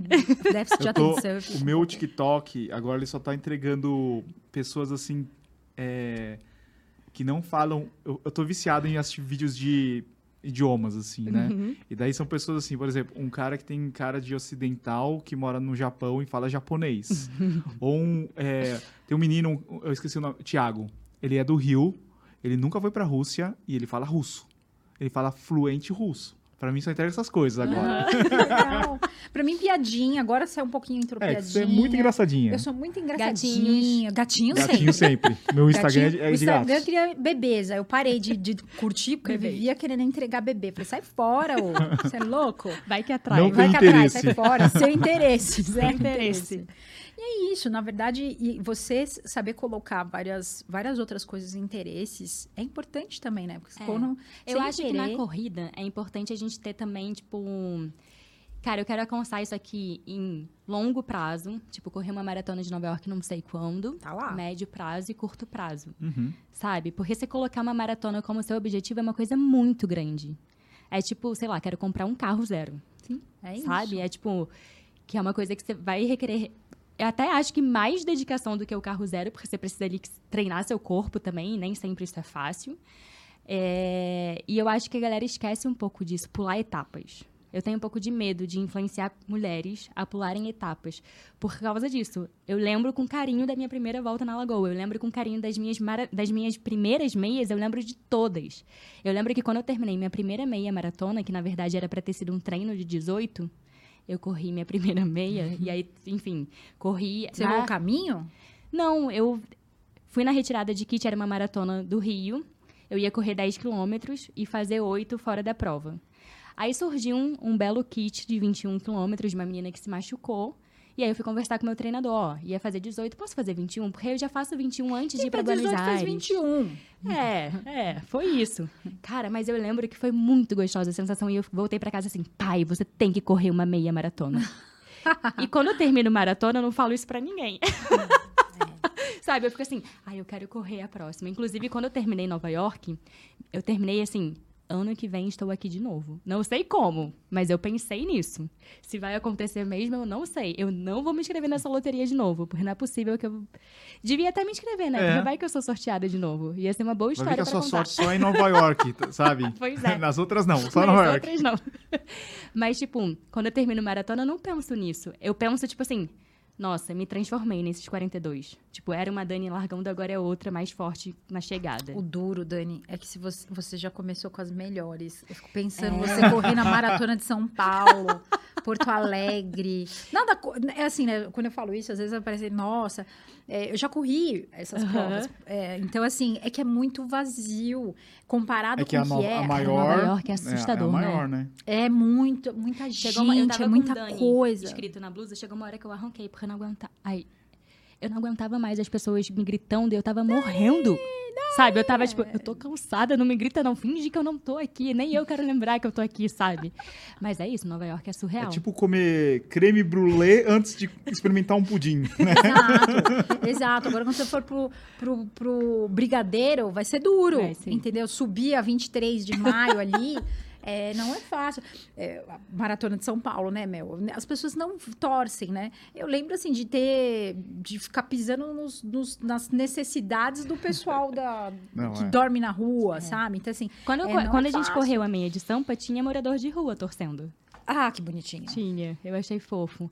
Mas é isso, não tem torcida. Na própria maratona do Rio não tem também. É. Meu sonho era que tivesse. tem. Ah, nós vamos tem muito movimentar para fazer isso Ah, eu acontecer. também hein? acho que Vamos vamos fazer fazer isso, o movimento dos influenciadores para chamar todo mundo. Marcel vai estar lá, o pasteleiro. É, a gente tava Ele nos sempre tá lá. 42, no 40, meu, não tinha ninguém. Não, é, eu É. fiquei lá dessa vez. Sim. E aí, assistindo o finalzinho da Maratona do Rio, eu fiquei assim, ai, acho que eu quero, acho que eu quero. Aí cheguei em casa, tava com a marca da blusa que eu tava, eu não é quero Nossa, Não, tava não. um sol. Tá. Pensando bem. Não, é muito sofrido. A gente Não, galera, no acompanhou. aterro não tem desculpa das, da- das pessoas não estarem lá. Pelo menos Ah, é, torcendo não, pros é fácil de amigos, sei chegar lá. de metrô, gente, é. É. Tem que fazer um movimento, porque assim, é, é pra cidade É. aquilo é, É muito atrai importante. mais turista. Não, o aterro é bom que tem uns vai e volta. assim, É, você vê então. va- Vê várias no vezes. a pessoa- 17 é. e depois vai pro 40 ali 40 e torcendo, só atravessa aqui e vai. Foi o que a gente fez, né? Foi. A gente ficou até o final, até as últimas pessoas chegando, assim, meu, dá muita dó. Sabe, aquele senhorzinho, senhorinha. Não, e dá um com- gás pras pessoas, né? calor. Dá uma É, energia, aí a assim, gente, tipo, vamos, últimos vamos, dois sabe? quilômetros. A gente sabe o quanto isso é, É, legal. Faz muita diferença. né? Faz Então, muita é- diferença. Nova York, eu acho que assim, que assim. Primeiro que não tinha como eu não terminar, mas eu acho que eu teria sido mais lenta se não tivesse tanta gente, tipo, me gritando. Eu também. E eles gritavam, né, tipo, com muita verdade, assim. Tipo, era Uhum. muito doido. Parecia que eu conhecia aquelas pessoas. Porque, tipo, nossa, foi maravilhoso. Inclusive, em Los Angeles, teve uma coisa engraçada também, curiosa, na verdade. E que, nossa, eu queria tanto viver isso de novo. Tava correndo lá, bem bonita, curtindo, olhando assim, nossa, aqui é a calçada da fama. Aí quando eu olho pro lado, tem alguém me chamando e uma menina que me segue, gringa, com cartaz. E ainda escreveu em português. Gente, aí eu amei. Aí eu vi ela de longe, assim, tipo, de costas, voltei pra abraçar ela e tal, não sei o quê. Nenhuma amiga minha nunca fez isso aqui pra mim. Ó, tá vendo? Amigas, amigas. Gente, pelo É. amor de É, Deus. mas é, é isso mesmo. É, Não é, tem isso, Talvez não você tem criar essa cultura de é. entender que seu amigo é corredor, vai lá torcer pra ele. Precisa de um É. abraço quentinho em algum momento, É. né? Da prova. Porque assim, vai. Maratona é isso, galera. Vai doer. Não tem. Não, em algum momento vai, vai doer muito, vai doer mais, vai doer menos, mas vai doer. doer. Pra É. mim, começou a doer Às no vezes dói cinco. aqui, né? No Eu acho que a 5 pior eu já é falei. Eu falei, É, cara. Ai, vai dar cãibra, ai, não sei o quê. Ai, dor no joelho, ai, não sei o quê. Eu, eu, no, eu no 5, Ai, dá gente. calor. Quebrar no Ah, é. 5. Ai, vou tirar manguito. Ai, não É. vou. Nossa, gente, é muito isso. Em Los Angeles, foi a primeira vez que eu corri nessa temperatura, né? E aí, minha, e eu tava correndo pra caramba em Los Angeles, é um sobe e desce, né? Aí minha cabeça ficava assim... Vai, você vai ter cãibra, hein? Cuidado com o muro dos 30, ele tá chegando. Minha cabeça me falava isso, eu ficava, doido, quê? né? Tá louca? Vem então, cãibra, que eu aguento. E eu continuei. Não, Desci- eu não tá falo descida, isso não, descida. porque ela vem mesmo. Eu também não. Mas Eu eu nunca brinco. tive cãibra. Eu acho que foi por isso que eu respondi isso. Pode vir, que eu tô preparada. Tipo, nada. vai- Cara, é muito doido, né? Porque é uma briga, tipo, a gente. É, com a gente administrar, mesmo. né, isso aí. Muito. Ô, Dani, você acha que tem é, ainda espaço ou mais? Ou como vai pra. Não sei, como é a sua visão de criação de conteúdo pra corrida? Acha que tem mais espaço? Acha que tem coisas que vão mudar? O que, que como é a sua visão? Eu acho que sempre tem espaço. Porque eu acho que cada história é única. No começo, tipo, quando eu criava conteúdo, eu falava assim, ai, não é sobre mim. É sobre, tipo, o poder da corrida. Mas hoje eu já acho que é um pouco sobre mim. E so- das pessoas conseguirem ver que, tipo, putz, a Dani conseguiu correr a primeira maratona dela. Então, acho que, né, é possível pra mim também e tudo mais. Então, minha história importa. E eu acho que todo mundo é um pouco das histórias que a gente escuta falar. Impossível a gente não saber a história de alguém e não pegar um pouquinho de aprendizado daquilo. Então, pra mim, sempre tem espaço, porque cada um tem a sua história e cada história é única. Eu acho que isso é a beleza do negócio. Tenho um pouco de medo do caminho é, que as coisas vão levar, justamente porque eu acho que 2023 foi um ano muito intenso de pessoas falando de maratona o tempo inteiro. Sabe? Então, acho que principalmente a galera que está começando agora precisa escolher muito bem qual conteúdo ela vai consumir e qual conteúdo ela quer produzir também. Porque, cara, maratona é tipo o ápice do negócio. É você virar, sei lá, presidente da empresa que você trabalha, sabe? Eu botei maratonista na minha bio, não porque eu acho que isso faz com que eu me torne melhor do que alguém, mas é só porque só eu sei o como foi duro chegar ali, sabe? Pra mim é um Pra diferencial. Você é um Se eu- orgulho. Aham, se algum dia eu Esse na minha tiver. bio tem uma, na minha bio tem uma maratonista. A minha bio tem o meu tempo e eu me orgulho. É isso. Outro dia teve uma menina que. é Aquela Francesca, que colocou meio zoando. Ah, a pessoa coloca o tempo. Tem Eu achei. ma- Olha só, eu respondi em inglês. inglês. Eu, vi, eu achei maravilhoso. inglês. Eu nem vi o que ela respondeu, porque não deu tempo. Mas eu falei, eu coloquei sim, porque eu sei- Apareceu pra mim a O meu resposta. tempo é algo que eu me orgulho. É.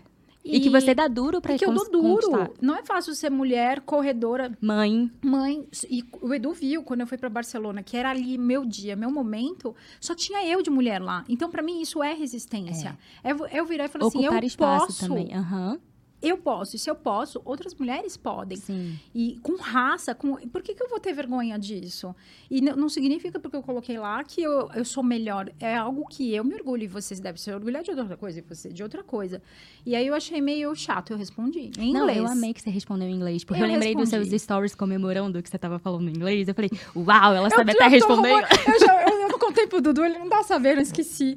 Eu falei assim, eu tô arrumando treta em inglês. Olha isso, com a gringa ainda, não sei nem se Calma, ela precisa de olhar. proteção. É aquela Se menina da Alemanha? É, a Francesca, acho. Ela falou assim, ai, pessoas que colocam E ela ainda tempo- botou em aspas, tipo, ela tava super ironizando. no É, pessoas que tempo. colocam tempo na bio.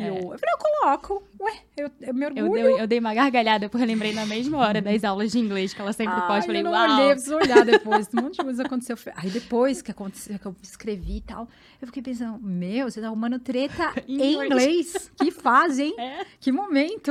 Ela Esse é momento a, chegou. ela, eu acho que ela é a segunda maior influenciadora da Europa, depois da Fashion jogger? Então, aí é que tá.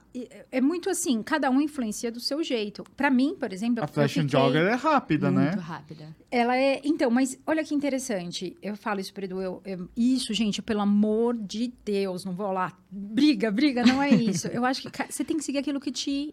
Que de alguma É, forma te, te dá. E eu acho que ficar só mostrando o corpo e meu peito e minha bunda, sei lá, é, é legal, mas assim, já deu. É legal, sabe? só que não, mentira. É legal, mas assim, tem eu não tô mais nessa fase, sabe, de ver peito e bunda, não me incomoda. Eu não quero abrir e ficar vendo e não tá errado, aí que tá, não tem Cada um, cada um é, cada uma um. escolha. E, e por que que isso vende tanto? Eu sei que isso vende, e vende muito. É. Se você colocar peito e bunda, vai bombar, entende? Eu sei que isso vai dar certo. É- é- isso é histórico, entendeu? Mas será que mulher é só isso? Então eu começo a evitar esse tipo de conteúdo, porque não é o que me. Se eu sou. Não é que eu sou contra, aí é que tá. Se eu, se eu, eu acho que a mulher é muito mais que peito e bunda, por que, que eu vou continuar consumindo isso? Uhum. Então é isso. E, e, e essa moça é mais ou menos isso, sabe? Ai, é o corpo, não sei o quê. E tudo bem, e tudo bem. Mas aí ela vem e fala do meu. do- É, Você entende? Isso, Você se se eu. sentiu atingida. Não, né? imagina, imagina se eu colocar. Ai, essas meninas que não abrem a boca e só mostram peito e bunda. Ai, que chato. Tem que ser em inglês pra ela entender. Em inglês, entendeu? E alemão. Assim, a- Alemão. né? Aí você fala assim, vou ficar atacando? Não, então podemos não atacar ninguém? É, isso. Tudo bem você achar isso legal, mas assim, precisa atacar isso? Eu também não vou te atacar, porque, porra, faz o que você quiser. Sim. Mas assim, sabe, fica meio assim, eu falei, não. Mas o que foi legal foi o... o- a resposta em inglês. Eu fiquei toda. Depois eu, Eu falei, também, nossa, inglês. Como o mundo é muito justo, um dia você vai sentar na frente dela. É. Sabe? Eu vou sentar e vou falar, ó, tem tatuado aqui. ó, Não tá só na minha Não bio, tá só na minha querida? bio. Tamanha importância. Mas não é. Eu, eu entendo. Depois, assim, você, você começa a pensar agora, né? Pensando. É realmente cada um vai colocar aquilo que, que, se, que acha Que que, é interessante. é. Exato. Né? Agora, sei lá. Mas isso que você falou da gente saber filtrar, tipo, o que motiva a gente é muito importante na internet também, né? Tipo assim, por exemplo, eu super te acompanho, mas eu tenho o meu filtro de que, tipo, cara, a Val é fora da curva, ela corre muito rápido. Eu acho que eu não vou conseguir chegar ali. E tá tudo bem, porque também talvez não, não é meu objetivo agora. Agora certamente não é meu objetivo. Mas me inspira. Porque pra mim é incrível ver uma mulher correndo forte. Quando eu vejo suas fotos cheias de homem do lado, eu falo, isso, ainda chegou na frente deles. Porque eu vou correr na lagoa e os homens fazem questão de passar por mim. E às vezes eu me esguelo pra passar eles de novo. Aí eu mudo, mudo a rota, sabe? Pra ele não me passar de novo. Eu vou pra orla. Muda. Mas, cara, isso é muito importante. Tipo, a gente saber filtrar o que inspira a gente, o que motiva a gente. Ah, seguir a Dani me inspira a correr a maratona de Nova York. Por quê? Porque ela falou que, tipo, ela se descobriu mais forte, porque ela se transforma em cada maratona e tal. Isso é muito importante. Eu não quero que as pessoas queiram correr uma maratona inspiradas em mim, porque correu 42 quilômetros e eu quero botar na minha bio que eu sou maratonista e que isso me faz melhor do que os outros. Com certeza não. Eu acho que, inclusive, ninguém é melhor do que ninguém em todas as áreas da vida, sabe? Eu trato todo mundo igual mesmo, assim. Então, eu acho que esse filtro é uma coisa que as pessoas precisam ter e que eu também tomo esse cuidado, porque a grama do vizinho tá sempre mais verde. Sempre. É uma coisa humana, eu acho. Tipo, a gente, inclusive, como menina, a gente normalmente é criada como, tipo, ó, ela é mais bonita que você e tal, não sei o quê. Então, a gente cresce aprendendo a se comparar o tempo inteiro e é tentando ser uma melhor do que a outra. E E você não acha que você, só o fato de você falar assim, eu me acho bonita, ou eu sou bonita, isso às vezes a, as pessoas ficam meio assim, É, porque eu acho que pode... desconfortável? Porque eu, eu demorei, olha que interessante, eu demorei pra olhar isso e falar assim, você pode se achar bonita, você e, e você não é esse, porque teve um período assim que eu fiquei meio, sabe, você tem que ser magra, você tem que ter peito. Foi uma época que eu queria colocar silicone. Nossa, eu também já tive vontade. Imagina se eu tivesse botado, que agora eu tenho peito pra... Nossa. Eu ia explodir. Então, assim, sabe, umas coisas seu corpo muda, É. sabe? E, e aí você começar a olhar pra você e falar assim, mas eu sou bonita assim, eu acho. Vamos tentar olhar e mudar isso. E aí você olhar e falar assim, mas será que eu quero mesmo passar por uma cirurgia e ficar tanto tempo afastado, sentindo dor? Eu não gosto de dor. Por que, que eu vou fazer isso comigo? Será que eu eu quero isso ou é porque tá vindo muito isso para mim? Então, olhar isso é muito importante, né? Sim. E aí, isso eu acho muito bacana no seu conteúdo, porque você fala, e eu me adoro, eu sou bonita. Eu falo, que legal, eu acho que eu também posso me olhar e, e gostar de mim. Aham. E isso vai, desencadeia um se olhar com mais carinho, com Aham. acolhimento. Dudu não tá entendendo nada, porque homens não tem Ele tá essa... viajando. Eles, homens, é muito engraçado isso, eles não ficam mais Ele deve estar pensando, o que, que eu penso quando eu me olho no espelho? nada. Eu acho uma barata. Às vezes eu tô assim, ai, como eu sou linda. Eu me amo. Aí Eu me ele amo. começa assim, tipo... e- e- Sabe uma coisa que eu faço? Eu faço muito com uma amiga minha. Às vezes eu tiro foto minha, tipo, me arrumando pra ir correr de top short. E aí eu mando pra uma amiga minha assim, é essa grande gostosa? Ah, tá, sou eu. Mas é muito gostoso, porque você. e, e é uma coisa que durante muito tempo a gente. E eu vejo com a minha filha agora, né? Uhum. Ela se olha, ela fala: Eu sou horrorosa, meu cabelo é horroroso, a minha Eu pele acho é horrível. mundo, toda Meu Deus, você é perfeita! Acho que é uma Ela é insegurança da mulher, né? Que É. vai, vai, não sei se vai aumentando até uma certa fase assim da vida, depois a- acho que ela Eu acho que é a gente olhar a revista e ver um padrão de corpo, a gente ligar a TV e ver uma atriz daquele jeito, a gente abrir o BBB e ver que só tem corpo meio parecido. Eu acho que é sem querer, a gente pega essas informações e a gente acha que pra gente ser bonita, a gente tem que ter o cabelo assim, a gente tem que ter o corpo assim. a gente E o tem tempo que você gasta pra manter tudo isso, e o Não. dinheiro que você gasta pra Exatamente. as horas que você poderia estar fazendo outras coisas e você fala, não, mas eu preciso fazer luzes no cabelo ou, ou ficar loira e vai demorar 10, 10 horas. 10 horas da sua eu já vida. fiquei 10 horas no salão. Eu também. cabelo. Isso que eu, eu, Meu eu falo, Deus, não eu faça. corto o cabelo em 30 É minutos. isso. E eu tô falando de cabelo, fora depilação, unha, Todo o a resto. sobrancelha, todo o resto, né? Horas que da sua e a gente nunca sai satisfeita. Porque aí, tipo, o cabelo tá perfeito. Mas tem uma manchinha aqui na minha bochecha, mas tem. Aí eu, eu, tipo, durante a pandemia, eu percebi que, tipo, cara, eu tô viva. Quantidade de gente que tá morrendo todos os dias. Eu tô viva. Que bom que eu tenho o culote, porque ele faz eu ser a pessoa que eu sou, a mulher que eu sou. Então, até minhas pseudos imperfeições, porque eu tenho várias coisas no meu corpo que eu detesto, tipo, meu culote, e, e eu puxei do meu pai. A família inteira do meu pai é todo mundo cheio de culote. E olho azul. Eu puxei o quê? Só o olho, só, só o culote. Não podia ter vindo do olho azul. Mas tá tudo bem, porque, tipo, a Dani só é a Dani se ela tiver o bumbum desse jeito, entendeu? E eu acho que é meio que tentar virar a chave o tempo inteiro. É o tempo O inteiro. tempo inteiro. Isso é tão cansativo. É muito. Então, eu- às vezes eu chego no fim do dia, eu falo, cara, é o tempo inteiro, eu tenho que estar voltando para trás. Eu falo, não, mas tá tudo bem. Não, mas tá tudo bem. E eu, eu até comentei com você o processo de envelhecimento para mim. Eu olhei e falei, caramba, eu tô envelhecendo. É, aquilo me assustou. Acabou o prazo de validade. Como se tivesse, tum, assim. Aí eu falei, cara, para, você tá na melhor fase da tua vida. Para! Tá mesmo. Porque senão você fica louca. Você, você, curta, você corta uma vibe muito boa por conta de um- uma loucura que, que vai sempre aparecer para te deixar insatisfeita, que te faz consumir mais.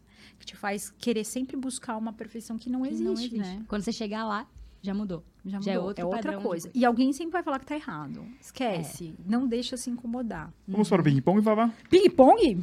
Então vamos. Temos aqui um ping-pong para você, Dani. É bem simples, tudo muito simples aqui. é, é respostas rápidas, tá? Ping-pong. Daí que vem o nome. Que medo. né? Uhum. Vamos lá. Prova ou corrida inesquecível? Maratona de Nova York. Tá, tava esperando ela falar Pindamonhangaba 15K, né? Não, mas foi, boa. Se não fosse influenciadora, o que você seria? Nossa. É... Apresentadora Não, da TV. GNT. GNT, tô aqui. Tô aqui.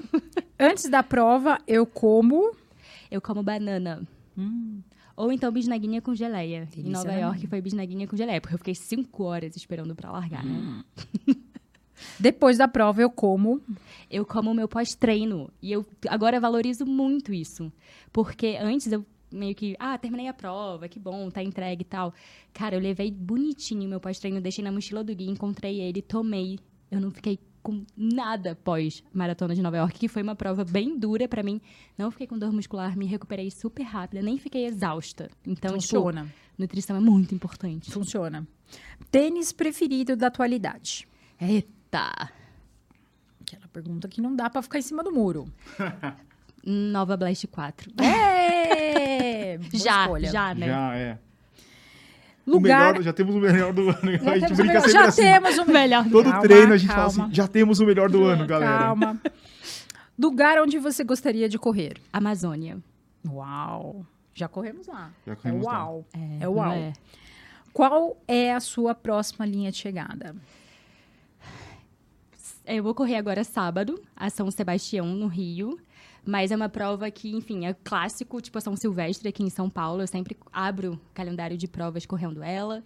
Depois eu vou correr uma prova da CPR, que é uma é, organizadora de provas que está crescendo bastante no Rio. A prova deles é maravilhosa.